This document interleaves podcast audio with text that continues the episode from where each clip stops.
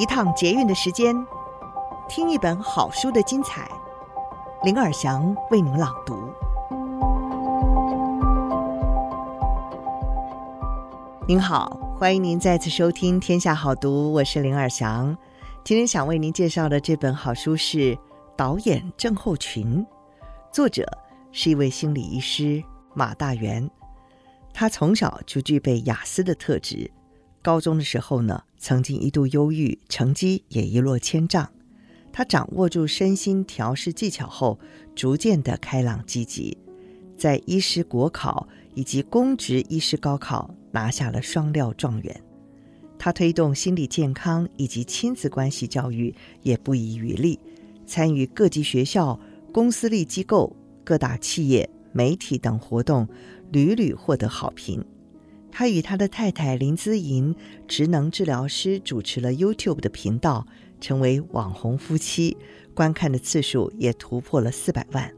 对各学派的心理治疗技巧兴趣非常浓厚，多年来的学习也不曾间断。他现在是马大元诊所的负责人，公视换个爸妈过几天节目主持人，社团法人新竹市精神健康协会的创会理事长。还有教育部学生辅导咨商中心新竹苗栗顾问医师。今天我们书斋的主题是硬板凳症候群。什么叫做硬板凳症候群？就是你处在一个相当不舒服的状态，但是你总是想，哎，再忍一下就好了，你就可能患了硬板凳症候群。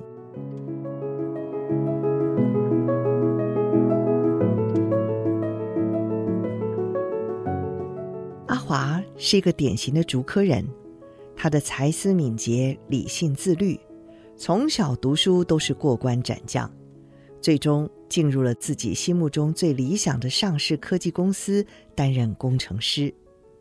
阿华对于自己的脑袋非常有信心，随时只要脑筋一转，人生的难题都能迎刃而解。但这也有个副作用。就是这样的人，通常主观意识都很强。阿华的太太就这样形容他：每次要和他谈些什么，还是推荐一些新的观点，阿华总是劈头就说：“哼，这没什么，呃，那那没用吧。”之后紧接着总是一番大道理。确实，我也是没有办法辩赢他的，所以只能任由他了。但是这一次，是阿华人生中第一次摔了大跤。在原来单位的计划运作不顺利，加上与主管不和，阿华被转调到一个自己相当不喜欢的部门。我问他：“你怎么看这个事情？”他说：“这摆明了就是让我大材小用啊！甚至我什么都不用做就可以度过一天，再加上薪水与奖金大打折扣，这对我真的是一个天大的羞辱啊！”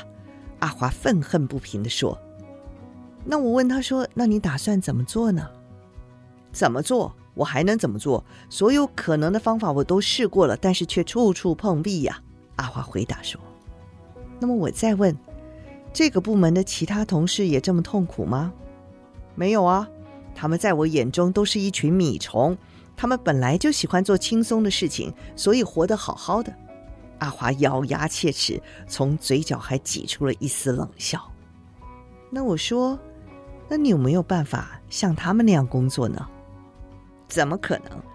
做这些不用脑的事情对我来说比死还痛苦啊！作为一位精神科医师，永远的第一要务就是危险性评估。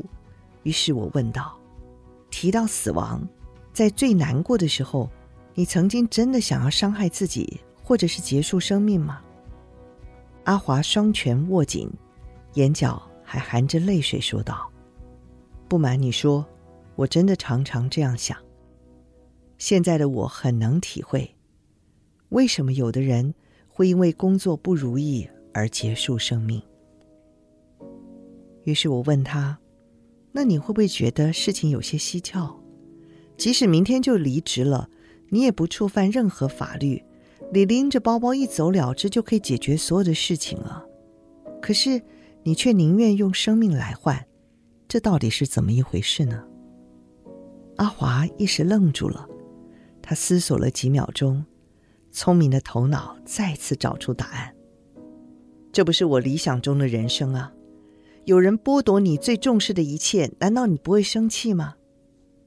嗯，我了解了。那么，你有听过导演郑厚群吗？我问他。阿华又用电脑搜寻了一番，然后摇摇头。于是我解释道：“呃，可以这样比方吗？你对自己的人生有一套既定的剧本，而现在的人生和这个剧本有一个巨大的落差，所以你痛苦万分。”对，差不多就是这样。阿华面无表情的点点头。是的。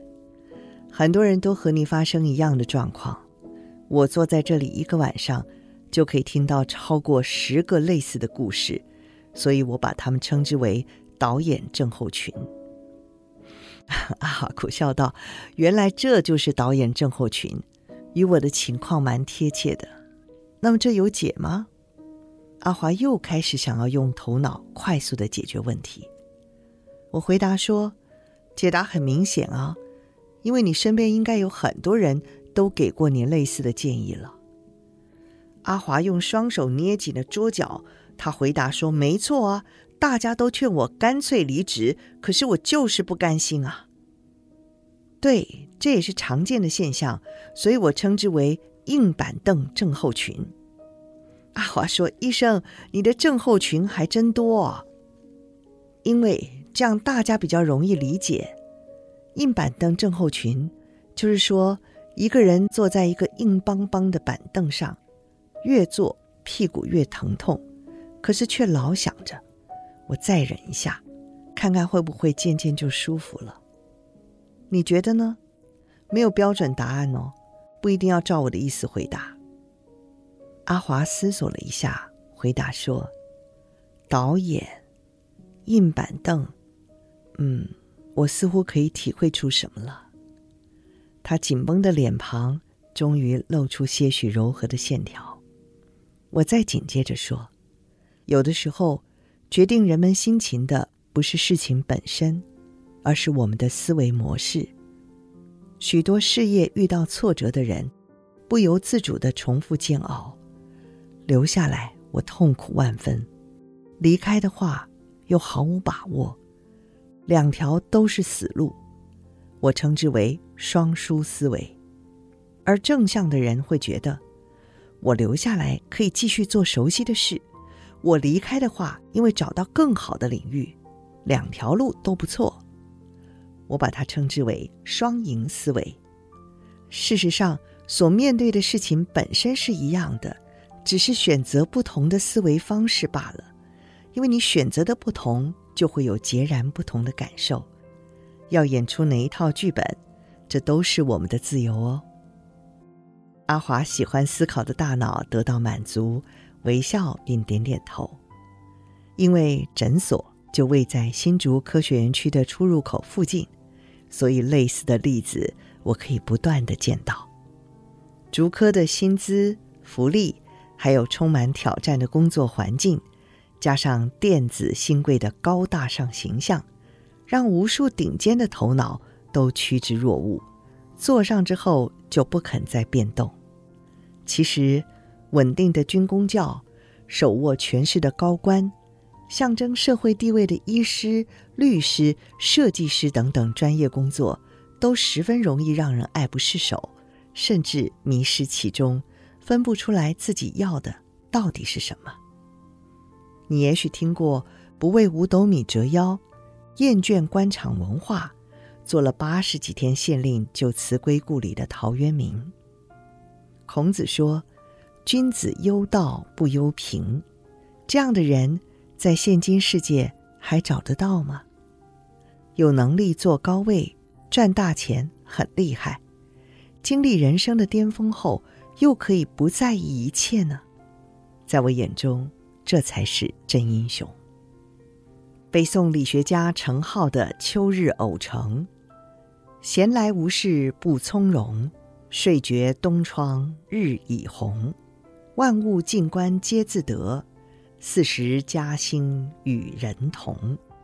道通天地有形外，思入风云变态中。富贵不淫贫贱乐，男儿到此是豪雄。我们兢兢业业又如何？我们汲汲营营又如何？陶潜的几首《归去来兮辞》，五柳先生传，《桃花源记》，程颢的一句“万物静观皆自得”，就足以流芳千古了。百年之后，还有人记得我们吗？静下心来，什么是有价值的？什么是值得投入宝贵的时间与心力的？就会越来越清楚了。以上书斋摘自导演郑厚群，由天下杂志出版。